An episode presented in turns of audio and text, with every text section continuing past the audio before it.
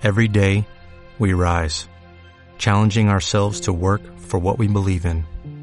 At U.S. Border Patrol, protecting our borders is more than a job, it's a calling. Agents answer the call, working together to keep our country and communities safe. If you're ready for a new mission, join U.S. Border Patrol and go beyond. Learn more at cbp.gov/careers.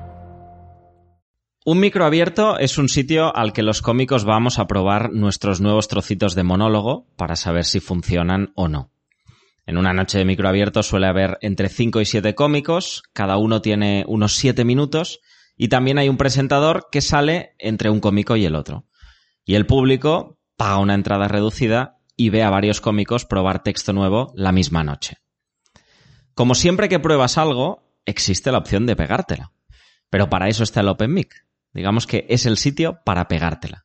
Sin embargo, muchas veces los cómicos acabamos haciendo una mezcla de un trocito de monólogo que ya sabemos que funciona y otro nuevo. A veces incluso hacemos un texto ya rodado con solo dos o tres pequeños cambios. Y diréis, ¿y eso? Pues supongo que a nadie le gusta pegársela. Y aunque sepas que es parte del proceso, intentas evitarlo. Supongo que vamos a experimentar, pero lo hacemos con arnés, rodilleras, coderas y casco puestos. No vaya a ser que nos demos un golpe fuerte y nos hagamos daño en esa parte tan delicada que es el ego. Y recuerdo que un día coincidí en un micro abierto con Xavi Castells. El presentador me dijo, cuando viene Xavi, sabes que va a pasar algo diferente, algo loco. Es un tío que se atreve. Y aquel día, un ratito más tarde, cuando le tocó salir, hizo un trozo de monólogo y luego dijo, ahora voy a probar unos poemas que he escrito. Y yo no había visto nunca a un cómico hacer poemas en un micro abierto y pensé, joder, pues sí que se atreve, ¿no? Pero es que luego lo conoces más y ves que Xavi se atreve en la vida en general. Y su historia es una prueba de ello, ya que ha vuelto a empezar tres veces en los últimos 15 años. Su primer salto fue de comercial en Valencia a cocinero en Inglaterra. El segundo de cocinero en Inglaterra a conserje en Barcelona. Y de ahí el tercero a cómico internacional. Él ha actuado en varios países e incluso entre países, en cruceros. Te doy la bienvenida al triple salto de Xavi Castells. Vamos con él.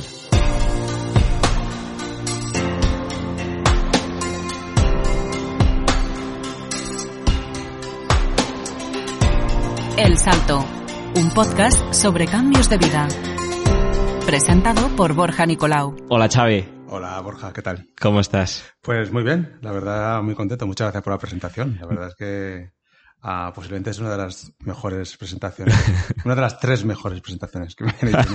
Me gusta el, Ah. el- el colchón, ¿no? De por si Tampoco- acaso, tampoco tampoco... Que, que tu ego de... de- No, no, es broma. me, me ha encantado la presentación y te, te- te quiero dar las gracias porque, ah, como te he comentado anteriormente, ah, para mí ha sido, es decir, ha, ha sido una forma de ver eh, en retrospectiva todo lo que, todo lo, todos los cambios que he dado, porque a veces nunca te paras a pensarlo, ¿no? Claro. Lo sigues viviendo, intentas vivir ahora, ¿no? Y, Tengo que decir que, que has venido con, con una hoja, como con un blog de notas apuntado. Digo, este tío ha venido con la entrevista trabajada, preparada, ¿no? Entonces esto que la gente dice, me, me has ayudado a hacer retrospectiva de 100% cierto porque Eh, está trabajado esto. Es más un tema de memoria que otra cosa, pero sí, sí. sí, sí, bueno, lo he trabajado, no, pero al menos eh, y lo he hecho con placer, ¿eh? lo he hecho con gusto porque, porque es decir, a, a veces te, incluso te, te sube un poco la autoestima de decir, bueno, pues hostia, este cambio lo he hecho y, y, me has- y de alguna forma, pues bueno, ha sido una- un atrevimiento que tuve en un momento puntual, ¿no? Y, y, te, y te, te sientas bien, ¿no? Contigo Claro. mismo, que es importante y es algo que creo en general. Probablemente la finalidad, ¿no? De, de todos esos cambios, el Sí. sentirte bien, el decir voy a hacer algo que, que me realice. Efectivamente. De hecho, antes de entrar eh, en, en las conclusiones o en los aprendizajes que has sacado de, de esos tres saltos, como el tuyo es un caso particular, ¿no? Porque normalmente hacemos entrevistas a gente que ha hecho un salto, pero tú has hecho tres, me gustaría que nos explicaras un poquito más, pues, cómo han sido esos tres saltos, ¿no? Yo he dado los titulares, que es de comercial a cocinero, pero ¿cómo, cómo pasan esos saltos y, y cuándo se dan? Pues mira, yo, yo vengo de un pueblo muy pequeño de Valencia, de 4.000 habitantes, se llama la Alcudia de Crespins, que supongo que no lo conoceréis. Ah, Yo ah, no. ah, y... Pero luego lo buscaré. Sí. Y nada, yo tenía una vida muy ah, acomodada, por decir una forma, trabajaba de comercial, colorista, una empresa textil de 400 y pico trabajadores. Y, y en un momento puntual de mi vida, bueno, eh, a ver, yo lo vendo así, ¿vale? Yo lo decía, lo he dicho hasta- hasta ahora, lo he contado así. Luego te contaré si quieres o la ahora como lo veo, ¿no? Con el Vale. tiempo, con esta retrospectiva que he hecho ahora. Vale, guay. Entonces, eh, yo vi que, y esto es real, eh, una empresa de 400 y pico trabajadores ah, en Valencia, Mm. en aquella época, antes de 2002, a ver, Vale, hace 20 no, añitos. 2004, perdón, 2004. Vale. Ah, digamos, la perspectiva no era, no era demasiado buena porque la competencia con China y con países asiáticos y tal era, era bestial, la mano de obra aquí es mucho más cara, todo el rollo, ¿no? Entonces yo vi, si quiero eh, crecer dentro de la empresa, era uno de estos, ¿no? Eh, mi, mi- necesito hablar inglés, no puedo hacer sin hablar inglés, ¿no? Vale. Esto es como lo he vendido hasta siempre. Vale. Ahora luego te explicaré la historia real. y Eh, te vas a Leeds. y entonces, claro, y entonces ah, decido a estaba a punto de casar, o sea, tenía novia, Sí. rollo muchos años, ya había mirado piso, es decir, Wow. eh, Claro, yo esto, estaba en este añade un factor importante en la claro, o sea, ecuación. mi vida estaba súper programada Sí. en este sentido, ¿no? Y, y decido, y yo lo vendo así, que necesito ir a, ir a aprender in- inglés allá, porque era, para mí era un crecimiento Vale. O sea, ¿tú tu novia de entonces se lo vendes así? Voy un ratito a Inglaterra y vuelvo ahora cuando me saque Voy, el tengo, first. tengo que irme, exacto, tengo que ir al menos un año, así lo vendo así a mi ex. Pero que ya es ex, vale. Y le, eh, sí, sí, a mi ex, de verdad. Ah, y le digo, mira, tengo que irme un año a, a Inglaterra a aprender inglés. Sí. Ah, no sé si esto me va a ayudar luego mucho para ligar, pero no, igual, te digo. Ah, tengo que ir a aprender inglés porque lo voy a necesitar en, en- en un futuro profesional, por Sí. decirlo de una forma. Y nada, me voy a Leeds, a Yorkshire además, Sí. que es un... Como Yorkshire, es, sabes que es como si tú quieres aprender... eh, tiene un acento súper, súper... eh, Cerradito, ¿no? Cerrado. es como si vale. tú quieres... Como si tú eres inglés y, Y vas a aprender castellano y te vas a Cádiz, ¿no? Que dices... Vale. Y entonces me fui a trabajar de cocinero, que yo no, sé- yo no, no sabía hacer nada. ¿Eh? ¿eh? Como, como digo, a veces el demólogo digo, yo sabía hacer arroz negro, pero lo hacía sin querer. Pues, pues nada, entonces me fui y nada, y me puse a trabajar de cocinero y entonces sentí una sensación de...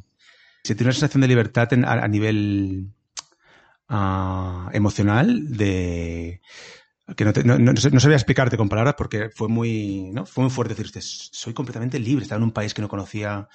Seguías eh, con tu pareja en aquel momento. sí, seguí con mi pareja, mi pareja vale. no- Porque también eso es una ca- no, cadena, no digo en el mal sentido, ¿no? Pero tienes ahí una atadura. O sea, pese a que estabas libre en algún sentido, tenías todavía la mente en Claro, que ibas a sí. volver, que tenías algo ahí. Claro. Vale. sí. Pero bueno, luego cambió todo, pero bueno. sí. Y, y entonces, luego visto con el tiempo, te lo digo ya o me tienes que preguntar lo del trampolín y todo esto. Haz- haznos eh, un poco la descripción de esos tres saltos y entramos a trampolín, alas y, Vale, y vale, planchazo, ¿vale? Vale, este fue el primer salto, entonces me enrollé mucho. No, no.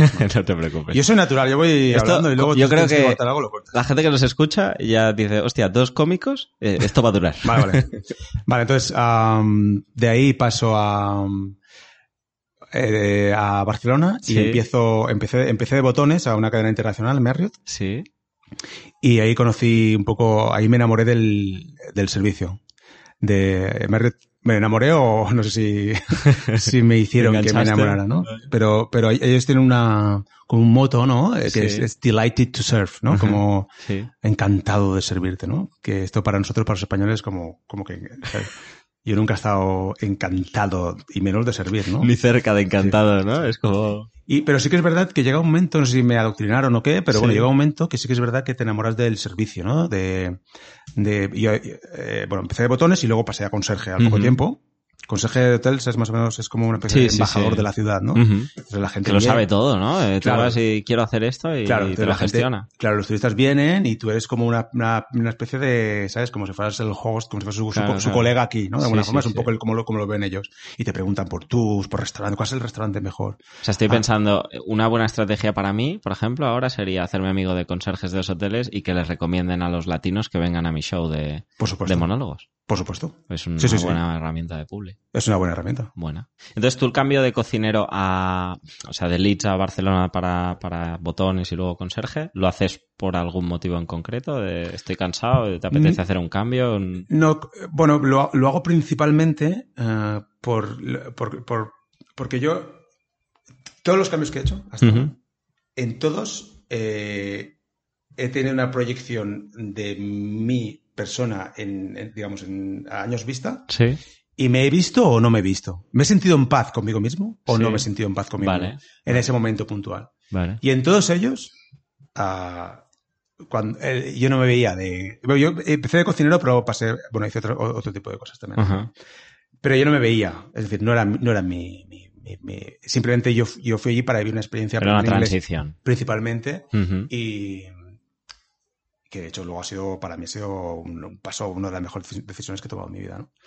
Y, y, ve- y me veía aquí, me veía en Barcelona, yo Vale. siempre he sido del Barça de pequeño, aunque soy de Valencia, siempre he sido del Barça, mi abuela era catalana y tal, y me veía aquí, o sea, mi visión era aquí, en Barcelona. Entonces vi la, la opción esta de Marriott y apliqué para Marriott. O sea, tú cuando vienes aquí a Barcelona, quieres vivir en Barcelona, no tienes una preferencia clarísima No. de si es un tipo de trabajo u otro, entras a, a Marriott.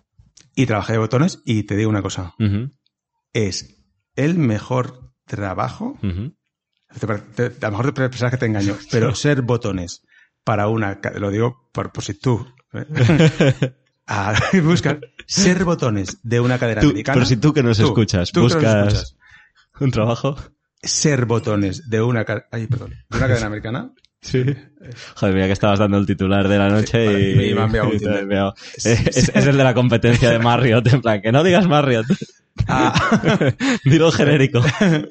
pues ser, ser botones de una cadena, de una cadena americana Sí.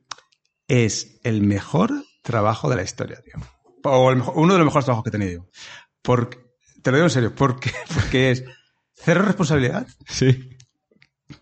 Ah, es súper agradecido. Sí. Sí que es verdad que tienes que hacer, sabe, eh, subir las cuantas maletas, pero bueno. Eh, y ganas un... O sea, Sí. es- económicamente es... Si esto te, te iba a decir que igual flojeas por aquí, no flojeas por ahí, ¿eh? Por la parte económica no. No. Si es, si es una, una buena cadena Claro, claro. y, y- y eres y, y- entiendes este este concepto de delighted to serve que Sí. dicen los, los americanos Sí. eh, y, y lo haces con corazón. O sea, sí, yo creo que yo me di cuenta ahí, en ese momento, que yo tenía una, eh, una condición innata, Mm, genuina, de servir De servir. a la gente. Está guay esto, porque claro, luego entiendo que esto va de alguna manera entrelazado al siguiente salto, ¿no? Que comedia de alguna manera es servir, ¿no? Es, es ayudar, es hacer sonreír, es buscar el, el sumar en alguien. Efectivamente, es intentar... Yo, luego, est- esto alguna vez me lo he puesto en duda, ¿eh? ¿Mm? También te digo. En, en la parte de comedia, que, la- En la parte de comedia, Sí, que es el otro salto... que es más si vas a servir al otro o a tu ego, ¿no? es ahí es donde Yo- está la duda. Ahí sí, donde sí, está, porque yo a veces he pensado, bueno, tú has hecho, hiciste el curso con Córdoba, ¿no? Sí. Córdoba solía decir que tienes que hacerlo como un acto de generosidad. Correcto. Y, y lo repetía mucho y, y creo que debería ser así. Sí. Una cosa es lo que debería ser y la otra cosa es lo que realmente es, o sea, que es un Sí, trabajo de introspección sí. que tienes que hacer. Sí, sí, sí. Es, yo realmente lo, lo hago realmente porque quiero, es decir, porque me siento guay, porque he hecho reír a esa persona, o simplemente me lo digo para, por- pero realmente me, me siento guay yo. Ya. Sí, ¿Sabes? sí, sí, sí, sí. Sí, Pero sí. sí que es, bueno, eso, sí que es verdad que, que eh, en el momento en el que lo hice, sí que lo hice, y yo creo que, que yo creo que me ayudó un poco también el, el Ujú. hecho de la consejería y tener este espíritu, porque realmente, independientemente ahora que piense esto Ujú. que te he comentado, sí que es verdad que es un esfuerzo que tienes que hacer tú, es decir, tú como persona, Claro. y en, en tu caso te pasará igual. Yo dejé un trabajo, yo en aquel momento tenía un trabajo fijo y tal, y lo dejé porque realmente me sentía bien. Y ya te digo, ahora visto con retrospectiva lo, lo puedo decir diferente, pero en aquel momento yo sinceramente pensaba que era algo súper gratificante, ¿no? Y Gratificante y la comedia. O sea, La lo, comedia, lo- la lo comedia. que venía. claro, Vale, efectivamente. sí. Ostras, estoy pensando que, entonces, tus, tus dos primeros saltos, que es de Valencia a Leeds, de comercial a, a cocinero, y el segundo de cocinero a, a botones, son más por una situación que no te gustaba en aquel momento, o por buscar un cambio, pero hacia una situación nueva, no tan vocacional, ¿no? Es como, bueno, me voy a Leeds, pues porque quiero aprender inglés, luego me vuelvo aquí porque en Leeds ya estoy cansado y quiero venir a Barcelona. El tercer salto, que es de, de conserje a cómico, sí que ahí hay una parte más vocacional de que te das cuenta de que quieres eh, vivir de la comedia, pero te gusta lo anterior, compaginas durante un tiempo. ¿Es Sí, un poco así? Sí, sí, compaginé durante dos Vale. años. Es decir, yo nunca perdí la... Es decir, yo man- man- mantengo la vocación del... Es decir, yo nunca, yo no dejé la consejería porque no, no quería ser conserje, sino Vale. lo dejé por unas circunstancias X que, bueno, Sí, que tenía que tuve que decidir Mm. entre una cosa y otra y por, y por, por una situación del, del hotel pues decidí dedicarme a la comedia, ¿no? Porque además veía que la situación, me lo- eh, o sea, la vida me lo entregaba así. Es decir, todo lo que estaba sucediendo me lo entregaba como, bueno, hazlo, Sí. inténtalo y ya está, ¿no? Pero yo la vocación de conserje la he tenido y creo que la tendré toda mi vida. Porque es- Incluso antes de empezar, o es algo que No, es te, algo que aprendí. te- te encontraste, Yo- yo- sí, sí, aprendiste. yo cuando empecé a trabajar de botones, Que eso es muy interesante también, porque en tu caso probaste Yo- una cosa que se acabó convirtiendo en tu vocación, en tu pasión. En en mi caso, yo en mi caso lo descubrí, Mm. eh, cuando- si hablamos de la vocación del servicio, Sí. Delighted Eh, to serve. Delighted to Serve, l- deleitado.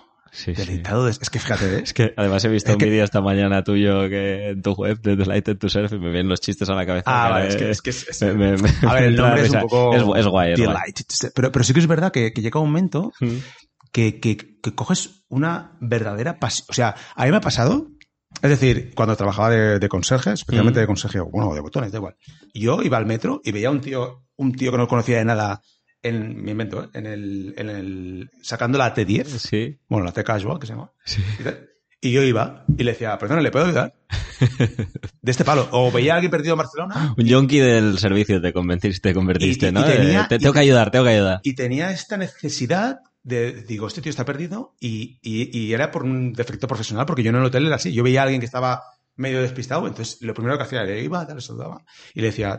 Y entonces, te- pero, y, y- dije, "Hostia, realmente eh, Ujú. estoy disfrutando simplemente por el hecho de ayudar, ¿no? Que al final es importante. Pero es maravilloso, o sea, de hecho, te iba a decir, te convertiste en una persona extremadamente buena, ¿no? De- de- Sí. O sea, tenías adicción a ayudar. Por Es eso- decir, demasiado buena y todo, ¿no? Por eso te digo que si visualizo... Tendrías que compensarlo por algún lado, de decir, hostia, que necesito ser un poco malo, ¿no? En algún momento.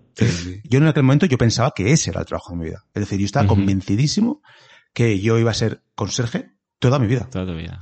Porque estaba, de hecho, y, y me, entonces yo trabajaba las ocho horas y yo, yo era el, me met- llegué a ser el, me metí en la asociación, hay una delegación en Cataluña, hay una nacional en España, y hay una delegación en Cataluña, y llegué a ser el secretario de la junta directiva del Ecledog, y era conserje por la mañana, conserje por la tarde, y, y era, lo que pasa es que yo creo que uno de los problemas que tengo principalmente en esto, es que me- cuando, cuando me pongo, es Vas como, a tope. a tope. O sea, a tope del rollo, Eh.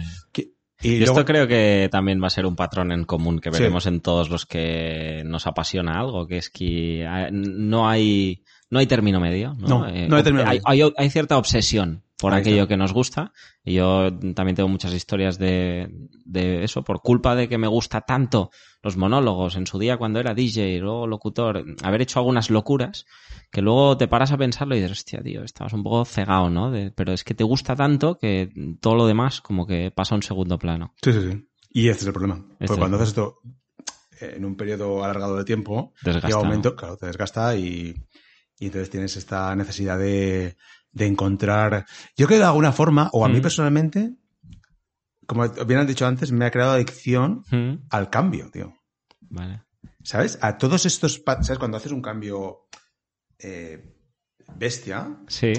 te genera una serie de. ¿Sabes? Te creas como una máscara. Porque al final, para adaptarte al cambio, Claro, claro. El cambio. crear estos, claro, tú imagínate, yo, yo trabajar de comercial Mm. vendiendo colores Sí. y telas y me pasó a cocinar. Es decir, yo me, me tengo, claro, me, tengo a me paso a cocinar a una cocina industrial, una adaptar, industrial sí, y tengo sí, que hacer buffets y, y yo no había cocinado en mi vida, no hablaba inglés, tío.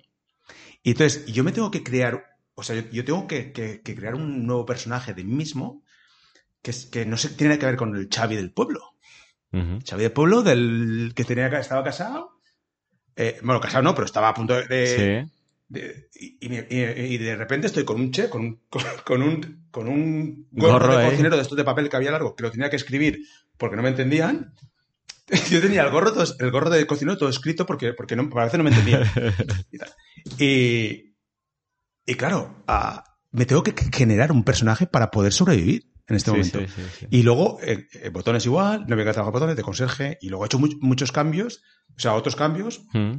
que he tenido que, eh, y, y de alguna forma, ahora visto con, con, con perspectiva, creo que me, me, me gusta mucho o, eh, esta, estas nuevas, ¿no? Bueno, el reto de empezar algo nuevo, Claro. ¿no? Es, es también, es verdad que, en cierta manera, si consigues Yo digo que los inicios son muy ilusionantes, siempre, ¿no? Porque de repente vuelves a tener retos, vuelves a empezar, vuelves a tener ilusiones.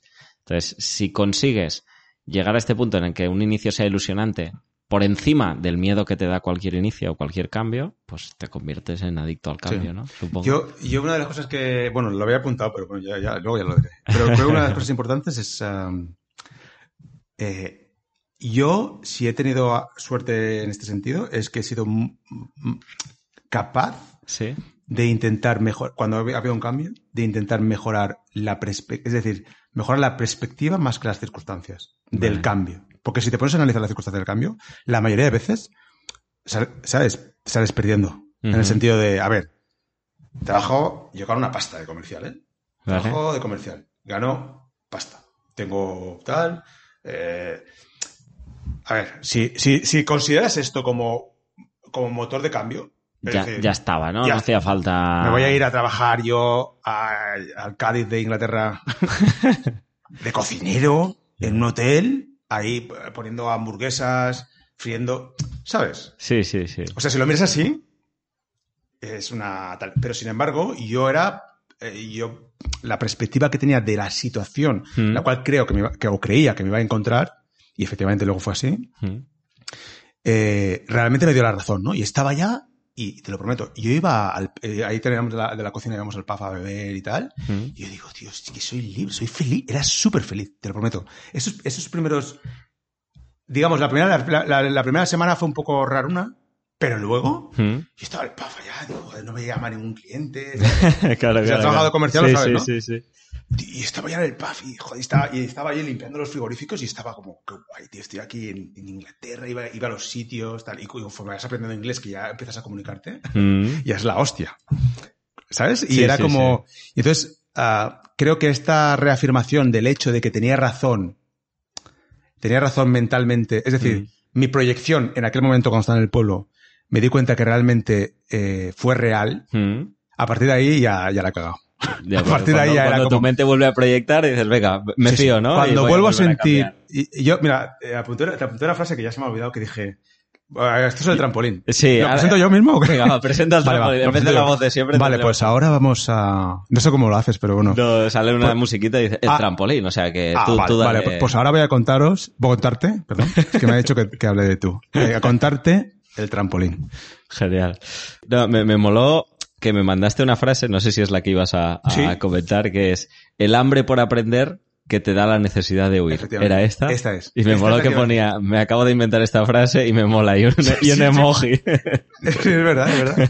a mí también me gustó, tengo Sí, que sí, porque es verdad, porque luego, Sí. como te he dicho, yo vendía, que yo necesitaba aprender inglés. Pero realmente, luego visto con, re- con retrospectiva, y ahora que estoy meditando y todo el rollo este, me di cuenta que en realidad Mm. yo lo que quería no, o sea, el motivo real, lógicamente sí que había un- una parte de aprendizaje que necesitaba y que y, esto me motivaba mucho. ¿no? Sí. Pero, pero realmente lo que estaba era huyendo de esta vida que yo había proyectado. Yo, o sea, yo no me veía en 10. O sea, yo decía, yo no quiero estar. Y no, no estaba mal con la chica con la que estaba. Es decir, mi situación no era mala. Es decir, no, vi- vivía, como te he dicho, Simplemente no lo veías a 10 años más. ¿no? Yo decía, pues yo no me, yo sinceramente, y yo 10 años más así, o sea, no puede ser que mi vida sea esto. Porque ya he visto muchas vidas como esta, Sí. y, de hecho, y, que, que no, no quiere decir ni que sea mejor ni peor ni nada. Simplemente, Simplemente tú no lo yo, veías así. personalmente Sí. no me veía proyectado así. Ujú. Y dije, tiene que haber otra cosa. O sea, no, no puede ser que solo sea esto. Y, y tal. Entonces cuando me lancé, pero realmente sí que, sí que estaba huyendo de algo. ¿Y crees que eso es válido en los tres saltos que das? Porque en el de Valencia sí, en el de Leeds de vuelta aquí a Conserje también. También. ¿Pero en el de Conserje a Comedia también o no? No. Ahí no huyes, ¿no? Porque ahí, ahí, ahí es- no huyo, pero un poco. Eh, ahí, ahí fue una decisión. Esta fue la decisión más difícil que tuve que tomar. Porque. Claro, son y- dos cosas que te gustan. Sí, pero.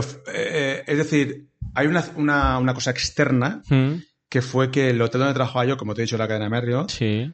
ah, deja de ser Marriott. Entonces, la figura del conserje en, en hoteles especialmente cuatro, es muy una figura que los americanos, en cinco estrellas, gran lujo, están en todos, Mm, pero en el cuatro en un cuatro estrellas, y están en un cuatro, cuatro estrellas, digamos, mm. si no es una cadena americana, deja de ser tan importante. Vale. Porque los americanos lo exigen, porque para ellos es fundamental. De hecho, es una figura fundamental, porque es. Pero, pero dejó de ser una cadena americana. Entonces, Vale. pasó- pasó- entonces, yo entre que estaba muy bien en, el- Y- en- la y deja comedia de ser Delighted y to deja Surf, de ¿o ser no? Delighted to Surf, digo, bueno, pues ya está. Me meto, me meto en la comedia, que me Vale. encantaba y Sí. disfrutaba y tal.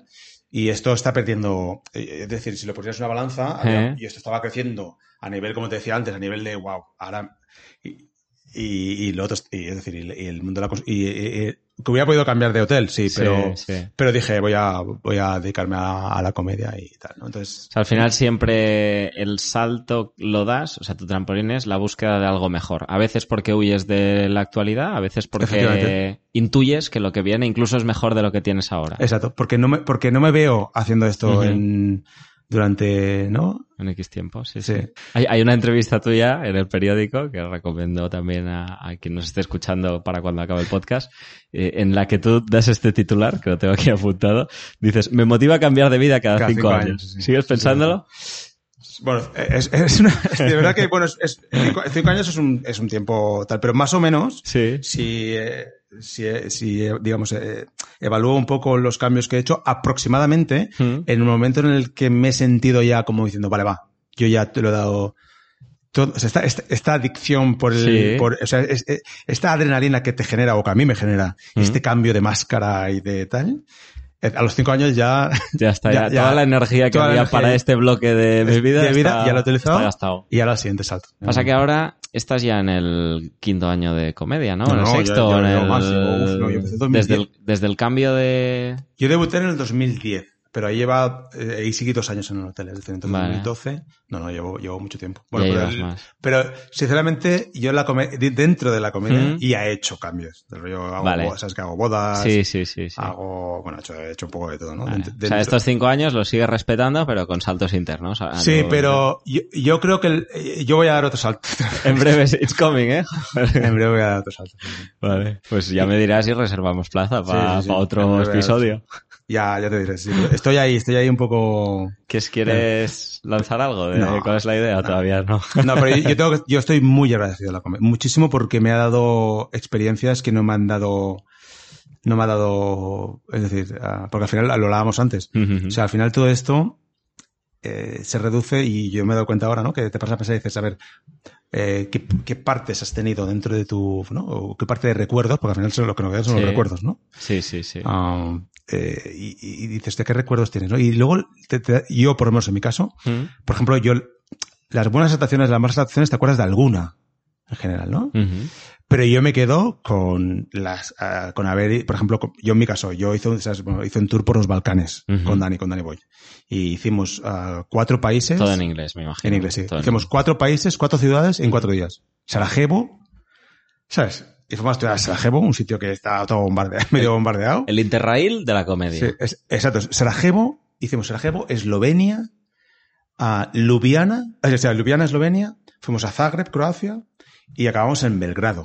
Wow. Es decir, y entonces, este hecho de, de, esto lo tengo grabado en memoria, bueno, este y muchos más, ¿no? Sí, Igual que el tour que hice por Estados Unidos, y to- todos los países que, que he podido viajar y he podido actuar, esto lo tengo grabado, tengo grabado las, no las actuaciones, pero las, las, las emociones que, que he ido teniendo, las sensaciones que he ido teniendo, esto no se me olvidará nunca. Porque es nuevo, ¿no? Imagino todo esto que haces es nuevo dentro de la comedia también, ¿no? Entonces es una experiencia. Es una que experiencia, repente, claro, uf, que, que se, se te queda, se te queda grabada. Y, y el, el viaje, bueno, parte del viaje. Claro, etcétera, claro, claro, ¿no? Y, Es un paquete completo, no es solo el bolo que haces, En sino sí, es que claro, te sino- vas de sí. viaje, es algo nuevo, es un público totalmente diferente que vas a tener. Claro, Ah, que a veces te, te paras a pensar y dices, "Este, cuando, cuando llega un punto puntual de mi vida que esté repasando... Yo nunca me no lo suelo hacer, lo he hecho ahora por ti, ¿no?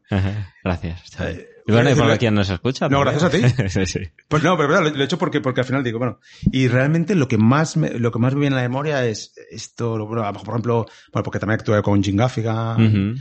Y no sé, hay cosas que te he conocido. He podido actuar con un tío que ha grabado cinco especiales con Netflix, Sí, por ejemplo, ¿no? que- Y, y no, y no- no lo- que también lo digo por un tema de egocentrismo, pero, pero, pero lo digo porque esto, cuando sea mayor, si llego, cuando sea mayor, ah, es lo que, es lo que voy a recordar. Claro, claro. De la comedia, igual que de la consejería, no me acuerdo de el cliente, me acuerdo de cuatro clientes que ayudé porque fueron ayu- ayudas de rollo, wow, ¿no? Ha sido, te la has currado. Mm. Pero me acuerdo, por ejemplo, de los, de cuando, de los viajes que he hecho a nivel internacional, que he conocido. O sea, es decir, todo este tipo de, de, de emociones que vas guardándote en tu memoria, ¿no? Mm. Que vas cogiendo cuando seas mayor, ¿no? El otro día vi una, una serie que decía, de un tío que, que, que estaba a punto de morir y decía, cuando, cuando sabes que vas a morir, Sí. vas eh, recogiendo, vas, vas recordando y vas recogiendo cosas de tu memoria, Sí. ¿no? La vas, la vas cogiendo, la vas guardando y, y- y te quedas con ellas y dices, wow, ¿no? Y me pareció, me pareció muy bonito porque es verdad. Los mejores momentos de tu vida. Ahí está, ¿no? haces como un highlight de tu vida. Y yo de una de las cosas, hay muchas cosas de la comedia, pero esto en concreto, todos estos viajes en Estados Unidos, en Inglaterra, a Dublín, Mm. a Berlín, todas estas acciones que he hecho a nivel, a nivel es lo que, una de las cosas que tengo. ¿no? has La- actuado en cruceros. sí, actu- bueno, actué para Norwegian Cruise Lines. Sí. Ah, sí, sí, para ocho, para, pf, esto fue una locura. Esto fue en un teatro. claro, Esto como cómico sería probablemente de los sitios donde más miedo me daría actuar, ¿no? Porque dices, ostras, ¿qué me voy a encontrar? Sí. ¿Quieren monólogo? ¿No? ¿De dónde vendrán? ¿Me entenderán? Pues ahora verás, a, a mí me pasó una cosa, bast- bueno, bastante curiosa, que esto no, no lo conté, pero te, lo- te lo cuento, ¿no? Sí, No, dale, dale. Esto no sé si tiene que ver con el trampolín, pero yo voy diciendo. Tú dale. Ah, o sea, yo, yo iba a actuar en castellano. A mí me dijeron Sí. Que Oh. tenía que actuar en castellano. El- porque esto, es- o sea, te contrata una empresa Mm. eh, que es que el, el Norwegian Cruise Lines subcontrata, ¿no? Vale. Contrata una empresa y Como buscan los espectáculos. Y, Vale.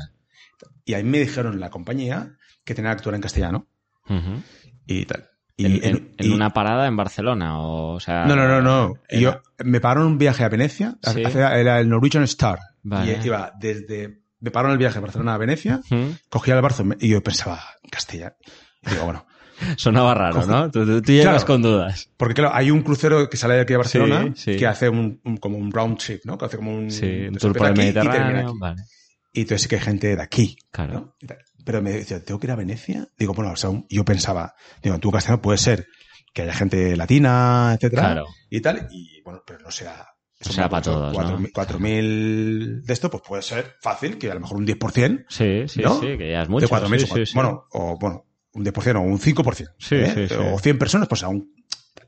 Y llego allí y viene el tío y me dice, digo, dice, no, no, no, tú vas a actuar en el teatro principal, que son 900 personas, Sí. un teatro que flipas, ah, y actúas en inglés. Una horita en inglés. Pim, pam. Y yo... Tú ya dominabas el inglés. en Sí, no, yo te- yo momento, tenía mi show en inglés. No, no, no. show, vale, vale, pero, vale. pero una cosa es que tú Claro. vayas a una primera experiencia con un texto preparado. Además, Claro, claro. claro. además eh, Te prohíben por completo, tienes completamente prohibido utilizar cualquier tipo de, de nada sexual, Vale. palabras sonantes, etc. Show, eso en mi para, caso, show para todos los públicos, ¿no? efectivamente, eso en mi caso en inglés está, es más o menos, más o menos, aunque hay algunos temas que, que sí que tal, pero en principio en inglés es bastante white, ¿no? Que llaman Ujú. white comedy. Ah, bastante Blanquito, sí. Blanco. sí, sí.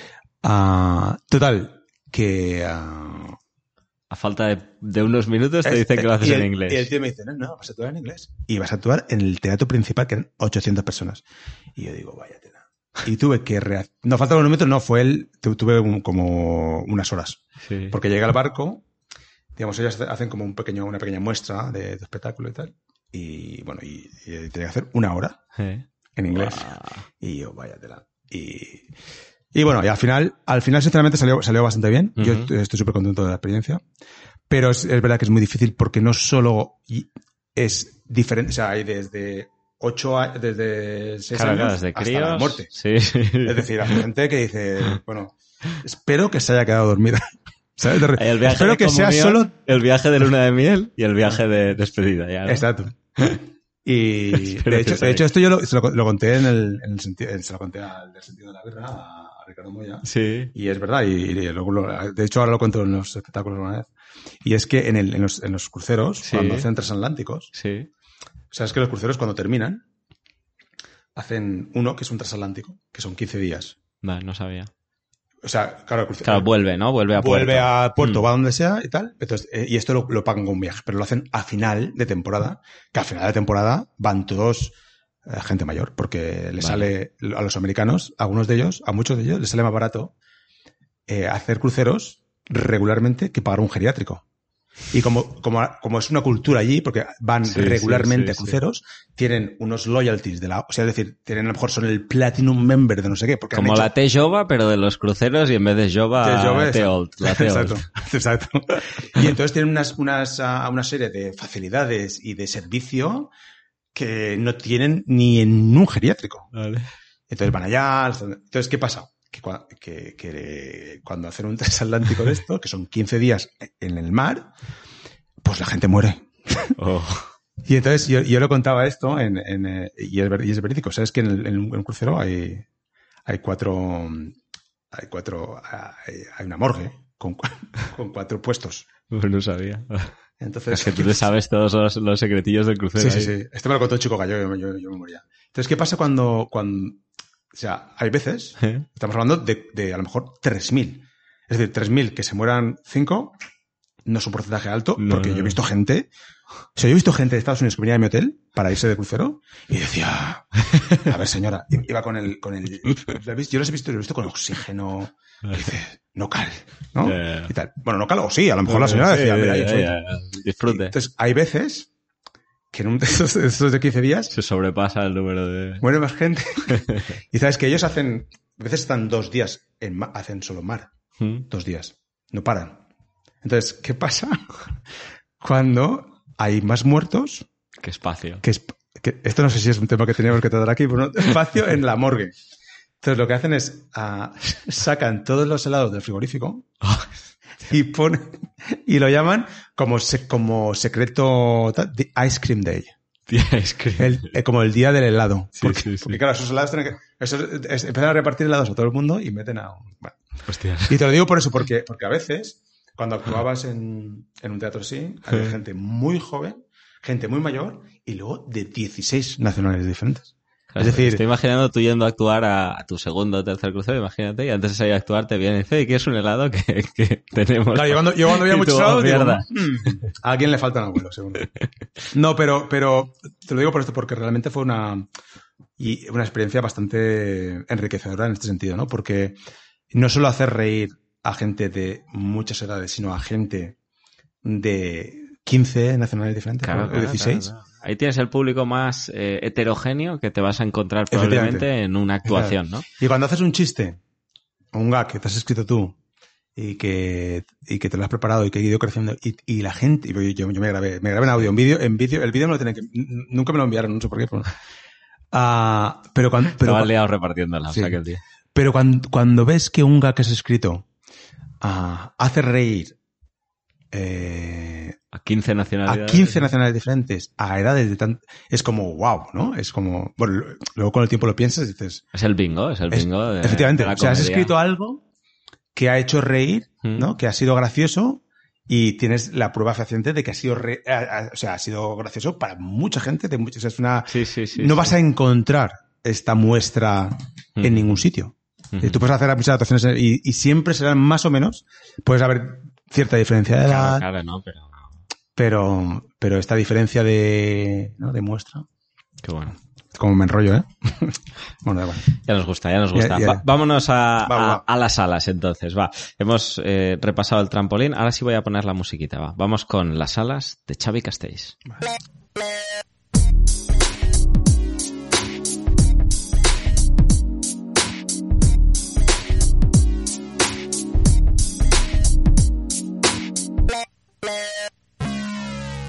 Las alas. ¿Qué son las alas para ti en los varios saltos que has dado? Entendiendo como las alas, aquello que te ha ayudado a Como el mo- el adaptarte. motor, ¿no? aquello Oh. que te ha ayudado a adaptarte, a mantenerte arriba. A... Ah, vale. Me decías, por ejemplo, que yo siempre os pido, mandadme alguna cosita. Me decías crear la habilidad de crear nuevos hábitos. Sí. Esto me parece súper interesante. Sí. Porque, como te decía antes, llega un momento que tú te tienes que adaptar a esa Mm. circunstancia, ¿no? Es decir, hay una parte de motivación que te, que te lleva a seguir adelante, Mm. pero luego hay otra, otra serie de circunstancias que te tienes que adaptar, ¿no? Te tienes que, tienes que generar nuevos hábitos. ¿no? Y entonces, ah, un poco en, las- en los diferentes saltos que he dado, pues sí que es verdad.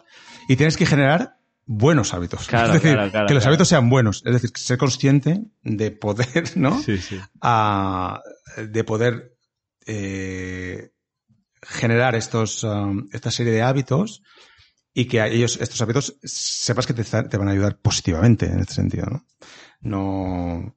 Claro, claro, que no resten. Y ahí he leído alguna vez cosas de esto de los hábitos atómicos, no sé si habrás oído hablar. No. pues, de Mini hábitos, sí. Los mini, Sí, mini te- hábitos. los- Algo, debe ser algo así, es pequeñi- pequeños hábitos Sí. que metes en tu día a día, los haces durante X días hasta que ya forman parte de tu vida. ¿Tienes algún truquillo, algo que Bueno. te haya ayudado en ese sentido? Yo, yo sinceramente lo, lo hice de una forma bastante... ah, es decir, me salió. Ujú. Yo esto lo- los mini hábitos, que es una, no sé si sabes, bueno, básicamente es hacer muy pequeños esfuerzos, porque sabes Mm. que, bueno, eso es- no sé si has escuchado una vez, pero si tú lanzas, dicen que cuando lanzas un cohete a la luna, sabes que el, Sí. que el 80% de la energía que utilizan, el, el cohete, Mm, es en la salida. Vale. Y lo demás Ya va de es impulso. inercia.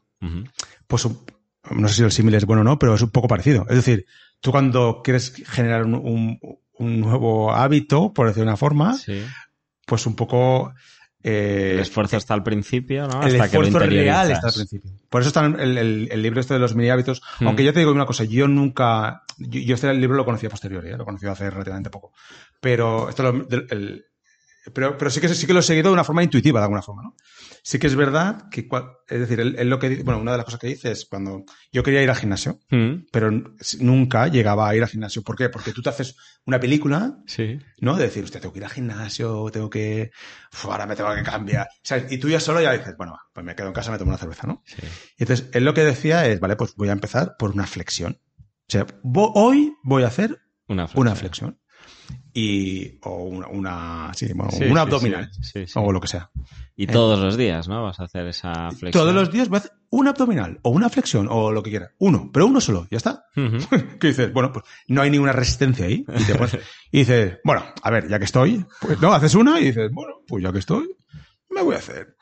y, y haces, y te pones y dices, bueno, pues y a lo mejor haces 10 o 15 o 20. Y, y eventualmente, si, fíjate que nos- fíjate cómo somos, eh, ¿no? Que nos tenemos que autoengañar para, para poder hacer algo que queremos. Y un poco, de, de alguna forma, en los diferentes cambios que he hecho, sí que es verdad que he, he sido capaz más o menos de generar ah, ciertos, ah, ciertos hábitos y ha sido un poco así, de alguna forma, ¿no? Empezando por, o sea, no mirando mucho más allá, no, no pensando, hostia, si me pongo ahora, no sé, por ejemplo, a escribir, Mm. hostia, me tengo que poner a escribir, no sé cuándo, no, eh, me No, ponía a escribir, te voy a escribir un chiste, un chiste al día.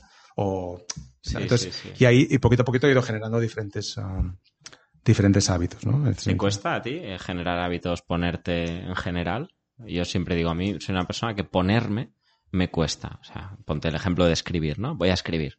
Me cuesta ponerme. Eh, en el momento en que me pongo, suelo ser bastante productivo, pero el paso de ponerme a hacer las cosas Claro. es lo que me cuesta. Sí, por eso te decía lo de los, mini- los mini hábitos, porque es que es real. Ya, Es así, es, fíjate, pero esto ¿Mm? pasa en muchos aspectos de la vida. En los cambios, por ejemplo, también. Ujú. Es decir, realmente lo, dif- lo difícil es dar el paso. Ahora, pero todo lo que lo- lo- todo lo que envuelve a esto, que realmente son que son películas que nos montamos, que no sabemos Sí. si van a pasar o no, ¿no? Sí, sí, sí. Y- Pero a veces incluso aún sabiendo, ¿no? Que va, es como cuando dices, es- el símil podría ser cuando vas a bañarte al mar, ¿no? Que entras y tú sabes que hace frío, no me quiero tirar y dices, bueno, sí, pero si es cuestión, o sea, tú saltas. En el momento en que saltas, ya está, ya has saltado, ¿no? Y tú sabes que hace frío, que no sé qué, que, pero ya está, ya no hay marcha atrás. Aún sabiéndolo, te cuesta saltar. Sí, sí, efectivamente. Sí, ¿no? sí. Entonces, aunque sea, aunque a veces digas, venga, va, me pongo a hacer uno, pero, hostia, aún así sigue costando, ¿no? Sí, pero Es- bueno, ah, no sé, a mí, a mí personalmente, a mí personalmente me ha, me ha servido esta, esta técnica, no sé si a, si a alguien le puede servir, pero bueno, y, y ya te digo, me ha ayudado a generar estas diferentes máscaras que he ido teniendo, ¿no? Y digo máscaras porque, porque esto es muy, y bueno, sabes que yo hago meditación, que es otra cosa que me ha ayudado bastante Sí. en este sentido. Ah, Es tu segunda ala, ¿no? Me dijiste. Es la- yo tengo como una derecha y una izquierda. Vale. La primera, la- una, una es la, la de la derecha de los hábitos, bueno, como quieras llamarlo, o la de la izquierda, y la otra es la meditación. Pero, y pero la meditación también me, ha hecho... ¿Desde siempre la meditación? Eh, yo, o yo- lo- yo medito yo empecé a meditar, te voy a decir, yo empecé en el, eh, yendo al Shaket Ashilin, que es un, un centro, un, un, monasterio budista que hay en el Garraf. Empecé en el 2009. Vale. Y ahí empecé a hacer medita eh, mi, mi meditación vipassana y hacía retiros espirituales de ocho horas, meditaba ocho horas al día, con voto de silencio, con lo que me gusta hablar. Bueno, que me gusta hablar, con lo que solía hablar. Debía, Y- debía sufrir, ¿no? ¿Eh? Ahí aguantando. Mira, te voy a contar una cosa. Ah, Es que todo el mundo me dice la, la misma pregunta. Dice, ¿cómo puede ser que...? cómo? Claro, porque yo de aquella est- siempre he estado ahí. Sí, como sí, pa- sí.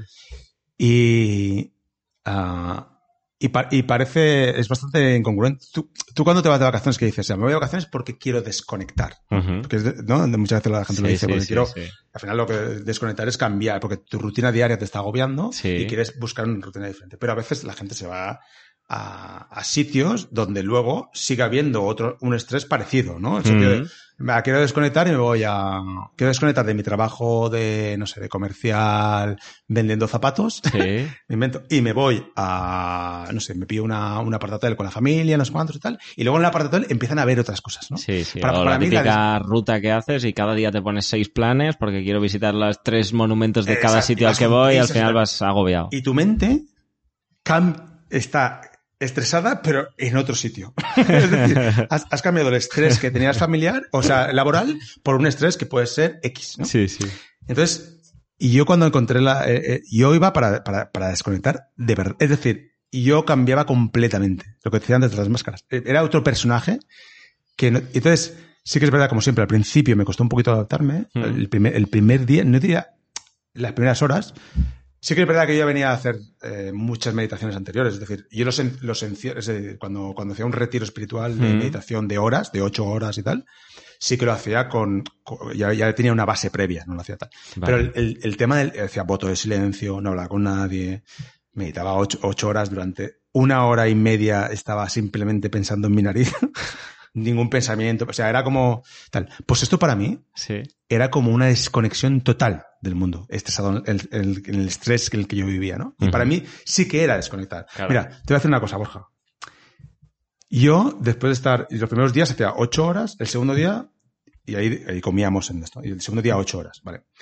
Pues hice ocho horas el primer día de meditación, el segundo día desayuné, y cuando comí, la- yo recuerdo, porque lo que te decía antes de las memorias que voy a coger, Sí. Después de estar durante... En realidad no son 8 horas de meditación, porque la meditación es 24, bueno, 24 horas, sí, 24 horas, porque Mm. cuando caminas meditas, cuando vas a la, estu- a la estupa meditas, es decir, todo era una meditación. ¿no? Sí. Pues yo recuerdo la primera ensalada que me comí. Una ensalada de lechuga, cherry tomatos y cebolla y no sé qué. Pues yo recuerdo la primera ensalada que me comí después del primer, en mi primer retiro. Bueno, la segunda, porque me comí una el primer día, pero eso no, eso no valía. La segunda, que ya llevaba como, 20, como 30 y pico horas de meditación. Yo recuerdo comerme un cherry y pensar, o sea, yo miraba la ensalada, te lo juro, ¿eh?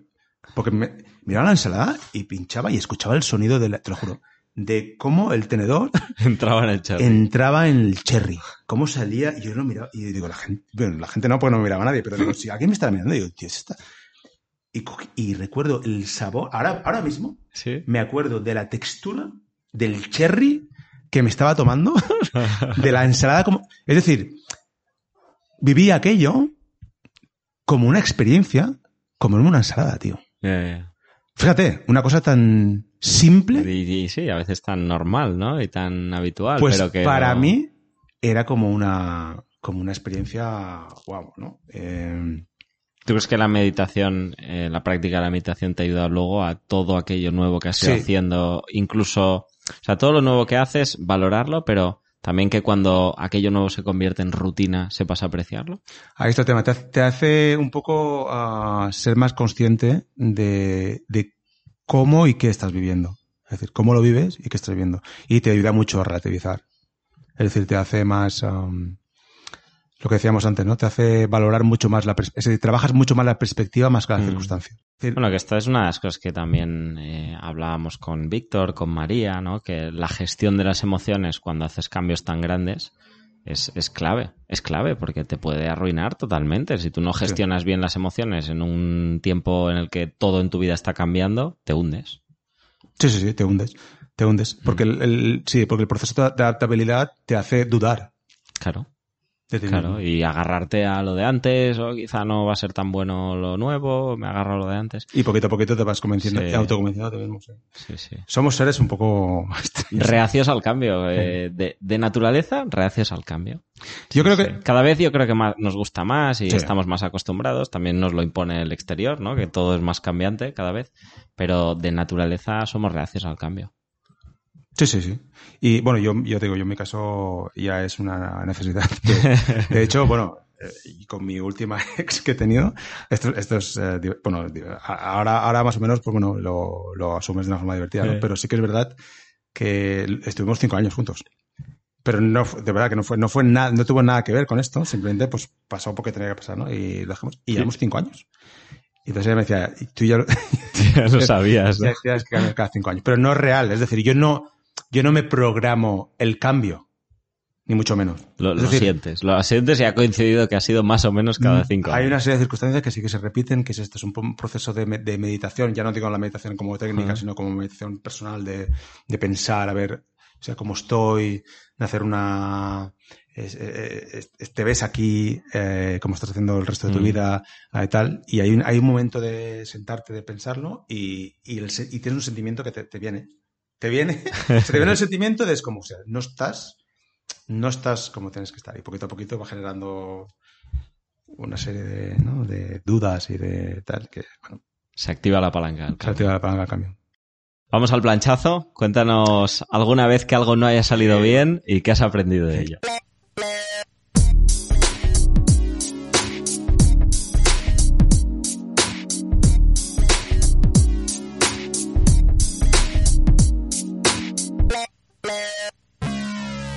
El planchazo. De, de hecho, de hecho, yo creo, en mi caso se tendría que haber llamado el planchazo. El- en lugar del salto, el planchazo, porque todas, en realidad, no, no sé quién decía que hay que, en la vida hay que saber, ¿cómo era? Fracasar, luego fracasar de nuevo y luego fracasar mejor, ¿no? Eh, y es verdad, o sea, en realidad son, no lo sé, visto desde un punto de vista a lo mejor negativo, en realidad son Mm. todo lo que te ha pasado son planchazos, ¿no? Porque si no, es decir, No hubieras cambiado, ¿no? Seguramente. Claro, si no, no hubieras cambiado. ¿no? Pero si, como has dicho, como dijiste algo que en, en lo cual aprendiste y te ayudó, yo pongo este ejemplo que para mí fue un cambio súper importante dentro de la comedia. Porque, bueno, yo hubo un, hubo un tiempo, y, bueno, yo estaba aquí en el Llantiol, tenía, bueno, estaba en el Llantiol en el Teatreneu de aquellas, tenía un espectáculo solo y otro con, y dos más, uno con, con Benassa Troa, con Jordi y con Dani, y otro con Tian en, Vale. en el Llantiol, el Crazy Funny Comedy. Y luego tenía el mío, tenía tres espectáculos. Y entonces conocí a una chica de Seattle, de Estados Unidos y tal. Y decidí, y ella, bueno, ahí decidimos por circunstancias de tal, ella me dijo, ella me dice, mira, ella era directora de un colegio Sí. aquí en Barcelona y le ofrecieron una plaza en, en Seattle donde le, le- era como triplicaba el salario. Y entonces me, me propuso, dice, mira, yo me tengo que ir y tal. ¿Te quieres venir? Te dijo, me tengo que ir a aprender inglés y tú, espera, esto me suena, vengo contigo. Esto me suena algo. Y entonces, ah, entonces decidí, decidí, me dejé. Eh, Estaba en un momento de proyección aquí bastante buena, Sí. en, aquel, en aquel momento. Y dejé mis espectáculos y me fui a Estados Unidos a, Ujú. a Seattle a, a- y yo decía, bueno, pues voy haciendo comedia por ahí y tal. Y bueno, pues una experiencia guay, Guay. ¿no? Estoy tres meses, que era lo que me da el visado de turista y tal. Y estoy tres meses allí y luego vemos, ¿no? Y tal. Y entonces, claro, yo, yo tenía que actuar. Una cosa es, de- es decir lo que dices, usted suena guay, ¿no? Vas Sí. Ahí y tal, ¿no? Yo ya hice, hice como casi 50 open mics. Yo hacía open mics. Todo el rato me encanta hacer open mics porque me parece una, una explosión de creatividad y pues hacer tus historias y tal, ¿no? Y claro, yo venía ah, con el... Es decir, yo lo que hacía era... Yo aquí en inglés actuaba Ujú. y un poco traducía los Aquí textos. en Barcelona. En Barcelona actuaba Sí. ya en inglés y funcionaban bien. Traducía los textos Sí. y funcionaban más o menos bien, ¿no? O eso era la impresión que tenía yo. Cuando me fui allá, recuerdo que ah, me voy al, al Parlor Live. Allí hay un, en Seattle hay un- uno de los, de los top que hay, Eh. que es el Parlor Live, se llama, ¿no? Ajá. Y allá hacen open mics eh, regularmente, una vez por semana y tal. Y varios sitios más por Seattle. Y yo me, te apuntas, hay una lista y te apuntas y tal. ¿no? Es bastante impersonal, no es como aquí.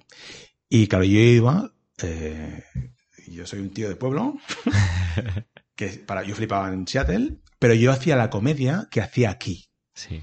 O sea, esos mismos textos que hacías aquí, Más llevas los ahí que hacía ahí, pero, y era, es decir, no quiero decir que es una comedia, no era una comedia cultural. Es decir, no era de cosas de aquí, de Barcelona, o de España y tal. Era simplemente eh, comedia de universal, Sí. pero desde, lo decía desde una voz, desde una persona que no era creíble, no era real. Y me pegué unas hostias. Cuando, bueno, o sea, que no se reía, ni, y yo estaba allá y, se, y decía, pero ¿cómo puede ser, tío? Si este texto en, En Barcelona, y, y no, y no es que probaba, hacía lo que decías tú al principio de la presentación, hacía lo que llamamos el sandwich, ¿no? Sí, sí. que vamos sí. a probar y tal, pero en realidad no probamos, siempre ponemos una cosa que funciona, Claro. en el medio una cosa nueva y tal. Y entonces, eh, yo iba eh, con el texto de aquí, más o menos, traducido, tal, y hacía el sandwich, Sí. ¿no? Como aquí. Y no, ¿eh? Pero me pegué como, ¿tú sabes lo que es pegarse? Yo, mínimo siete o ocho hostias seguidas de no reírse ni Dios. Durísimo. Y digo, claro, porque Sí, una sí, lo aguanta, sí, tú lo sí, aguantas, pero cuando ya son tres o cuatro ya tu mente empieza, "Uh, esto no puede ser, no sé cuánto, estoy aquí. Ya dudas de todo, ¿no? O sea, Claro, tío, sí, sí, sí, es una, una con duda existencial que flipas, porque, porque dices, tío, yo, yo- yo- aquí no. Y entonces recuerdo, y- o sea, y era una, o sea, planchazo, detrás de planchazo, aquí en Seattle, luego me, y yo, yo- yo hacía tours, yo me Mm. hacía días que hacía dos, para que open mics ahí, e iba a varios sitios y tal, y era, hostia, hostia, hostia, o sea, cada día, eh, Una na- no sé, es que no se rían, se rían un- ah, una risa y tal, y yo digo, vaya tela. Y entonces, recuerdo que estaba con un colega, ah, y esto es un chiste que lo hago ahora y lo, lo sigo haciendo ahora, Sí. Y, y fui a un, a un colega americano y fui al, a- al, al, al Museo de Historia de Seattle. Y entonces, el, el Museo de Historia, Mm. entonces la, la- la hablé con él y tal, y, y es verdad que en el Museo de Historia hay, en el Museo de Historia, o sea, Seattle tiene 150 años, ¿no? De historia. Mm. Y en el Museo de Historia había un ordenador, ¿sabes? Un teléfono, ¿no? Una taza de Starbucks, esto es lo que cuento en el monólogo. Y, y digo, y entonces me dijo, hostia, este tipo de museos no los tenéis en, en, Barcelona. en Barcelona. Y digo, sí, pero nosotros lo llamamos rastro, ¿no? Entonces dije, hostia, y él se, se descojonó. Y digo, esto tienes que decirlo en el monólogo. Y digo, hostia, pues lo voy a decir. Porque el me había visto punchar tantas veces que dijo, bueno. y, y entonces a partir de ahí entendí que tú no puedes hacer comedia. O sea, que tu voz cómica, eh, tu personaje, el Mm. personaje que interpretamos dentro de, o sea, el Sí. Xavi Castells monologuista, de aquella época, o sea, de aquel momento puntual, tenías que hablar sobre tu verdad. Es decir, mi verdad en aquel momento era que soy un tío de la Alcudia de Crespins, de pueblo, Sí. que está en un, en un país americano con costumbres diferentes y que todo, para mí, era... eh, hay una técnica que se llama The Man Confused by the World, ¿no? El hombre confundido por el mundo. Y era así. Vale. Es decir, todo me confundía allí. Y entonces empecé a hablar desde esta persona, eh, con esta voz del tío que, eh, que, que va allí y que todo le parece extraño, todo le confunde. Y escribí de una forma también intuitiva sobre, desde esta voz. Y a partir de ahí, Empezó a funcionar. A partir de ahí la gente se reía mucho más. ¿Por qué? Porque, porque primero, sabían, había una conexión a nivel ah, también cultural de alguna forma y tal, Mm. y luego veían la diferencia que había entre, entre, ¿no? entre culturas y tal, y me sentí súper relajado, pero me, y me ayudó bastante en ese sentido, ¿no? Y a partir de todos los textos que he creado, lo creado desde esta verdad, este sentimiento en el cual me siento. es una, es una verdad, un sentimiento que es diferente según donde estés, entonces, ¿no? O sea, tú lo ves, o sea, tu visión, tu manera de enfocar, de ver las cosas es una, y eso no muta, pero claro, si estás en Estados Unidos o en Lleida, va a ser diferente la Claro, el chiste pero yo si hago el chiste en Lleida, diré que yo estaba en Estados Unidos y era un tío de pueblo, porque ujú. la verdad. Vale, vale, vale. Y, Sí. y me pasó esto. Aunque aquí a lo mejor no. ¿Me entiendes? Sí, sí, sí. Es sí. decir, al final es un poco. eh, bueno, esto ya es un poco que se ha dicho un montón de veces, ¿no? pero es tu propia tragedia Sí, eh, sí, llevada, llevada a una, ¿no? a una caracteri- caracterización de, de, ¿no? o carica- caricaturización de, de tu persona, De ¿no? tu Y de- persona, y, de total. tus, y de tus sentimientos. Así que este ha sido. Y, y, y luego ya grabé para comedy y todo esto y grabé, y grabé este texto. Es decir, el mismo texto que, que escribí Allí- allí. en Seattle, lo grabé en castellano. Sí, a mí me gusta mucho. ¿no? Es he escuchado. El, tienes el chiste del, del supermercado, que me, me parece un chiste maravilloso. Y nada, y esto. Y luego al final, pues te quedas, eh, te quedas con esta. Y luego, y luego, mira, pues fíjate, todo esto, Mm, te lo digo porque no, no fue solo, o sea, el planchazo este que, me, que sí que me pegué, porque era como, te lo digo, hubo momentos que decía, hostia, Xavi, tío, es que- ¿sabes? Porque te dudas de... Claro, claro, claro. Y, y esto luego, este texto y otros textos, que también he escrito a partir de ahí, pero siempre desde este personaje, porque cuando yo actúo en inglés siempre actúo con, esta- con esta voz, me ha llevado a vivir cosas impresionantes, ¿no? A viajar por todo el mundo, a actuar en diferentes países y tal, que es lo que al final lo que decíamos, lo que te queda, lo que te queda en el recuerdo, ¿no? Lo que decíamos, cuando te mueres, las cosas que vas cogiendo en el best, moments. Sí, los best moments es una de las, muchas de ellas eh, irán en, en la parte de la comedia, en este salto Mm, en particular, irán enfocadas en este sentido, ¿no? Qué guay, qué guay. Así Bueno, Xavi, oye, pues muchísimas gracias por, No, gracias a por estar hoy aquí. No sé si te queda algo en el tintero que digas esto lo tengo No, que no, explicar, que decir. Sinceramente es que no, no he dicho nada de lo que he apuntado, pero Tenemos que hacer otro, ¿no? tenemos que hacer otro. Cuando dé el otro salto, Venga, me parece Ah, bien. Pero me te voy a decir una cosa. Yo creo, y esto te lo voy a, te lo voy a decir ahora en primicia, pero Sí. no es una primicia, que no es una primicia, pero el, el próximo salto que voy a dar ¿Mm? va a ser para adentro. O sea, no va a ser para afuera. Porque creo que es un salto que es ah, necesario. Es decir, eh, antes de dar un salto para afuera, ¿Sí? voy a dar un salto. Bueno, voy a dar, no, ya estoy dando un salto para adentro. Y creo que es importante dar un salto para, es decir, empezar a verte a ti mismo, ¿Mm? A, a, conocer- a conocernos mejor, pa- parece una tontería, pero seguimos sin, Sí, sí, sí. sin ser capaces de trabajar nuestra mente y nuestro propio Y conocimiento. eso lo dice una persona que ya lleva 10 años saltando de alguna manera hacia adentro, porque con toda la parte de meditación Sí, y sí, sí, pero no, al que voy a muy trabajado, pero ahora vas a, a no, a ver, uno, uno bestia aún. Voy a hacer, voy a bestia. hacer una- un retiro muy, muy, muy, muy bestia. Y no sé cómo, a lo mejor acabo medio loco también. pero bueno. ¿Dónde te puede seguir la gente para que, para que estén al día de, de esos cambios y esos saltos y de esas Bueno, aventuras? Mm, Bueno, no, no me tienen por qué seguir, pero si quieren seguirme en las redes sociales, no sé, en, en bueno, Xavier Castells ah, guion bajo en Instagram y, bueno, Xavier Castells. O que me escriban y ya está. Exacto.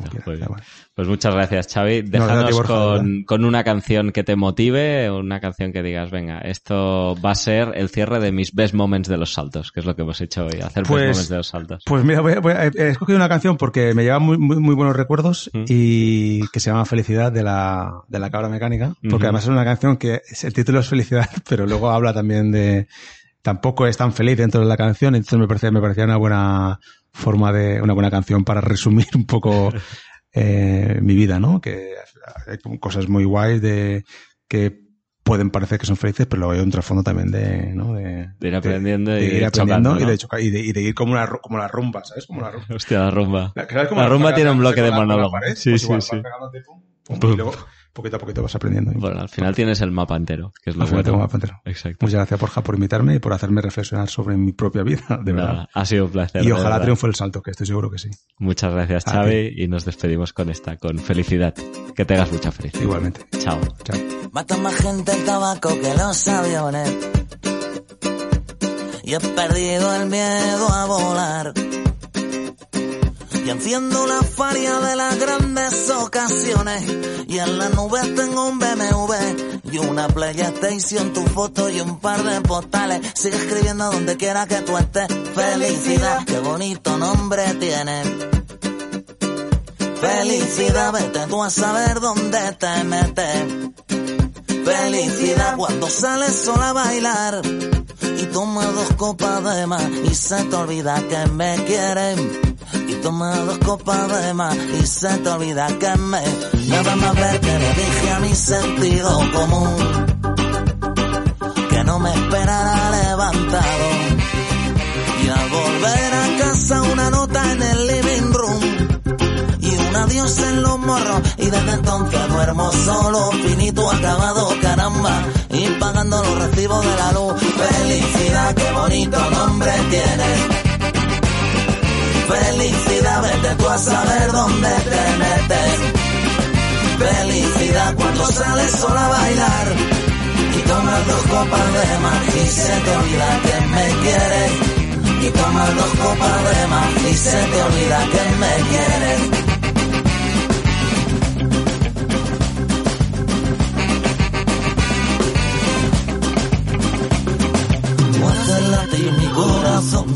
Tengo taquicardia. Y a veces necesito un doctor y atraco la farmacia. Tú haces latir mi corazón, sin ti tengo taquicardia. Y a veces necesito un doctor y atraco la farmacia.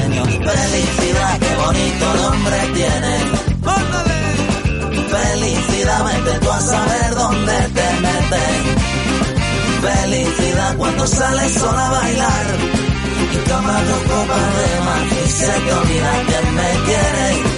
Y tomas dos copas de más y se te olvida, ay mi felicidad, qué bonito nombre tiene. Felicidad, vete tú a saber dónde te metes. Felicidad cuando sales sola a bailar y tomas dos copas de más y se te olvida que me quiere y toma dos copas de más y se te olvida que me quiere. Y toma dos copas de más y se te olvida que me quiere. Y toma dos copas de más y se te olvida que me quiere.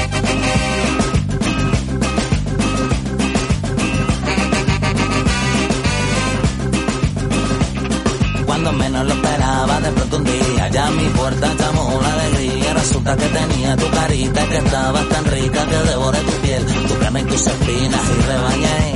Cosu, cosu, cosu, rebañé.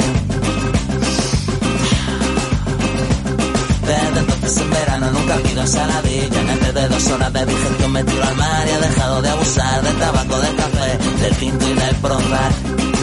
Pura felicidad, pura felicidad,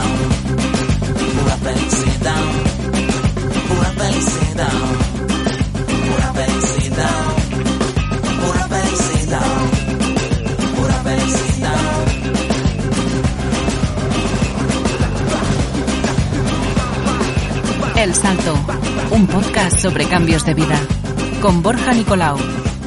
Si quieres ponerte en contacto con Borja o conocerlo más, entra en www.borjanicolau.com o escribe a borja.borjanicolau.com.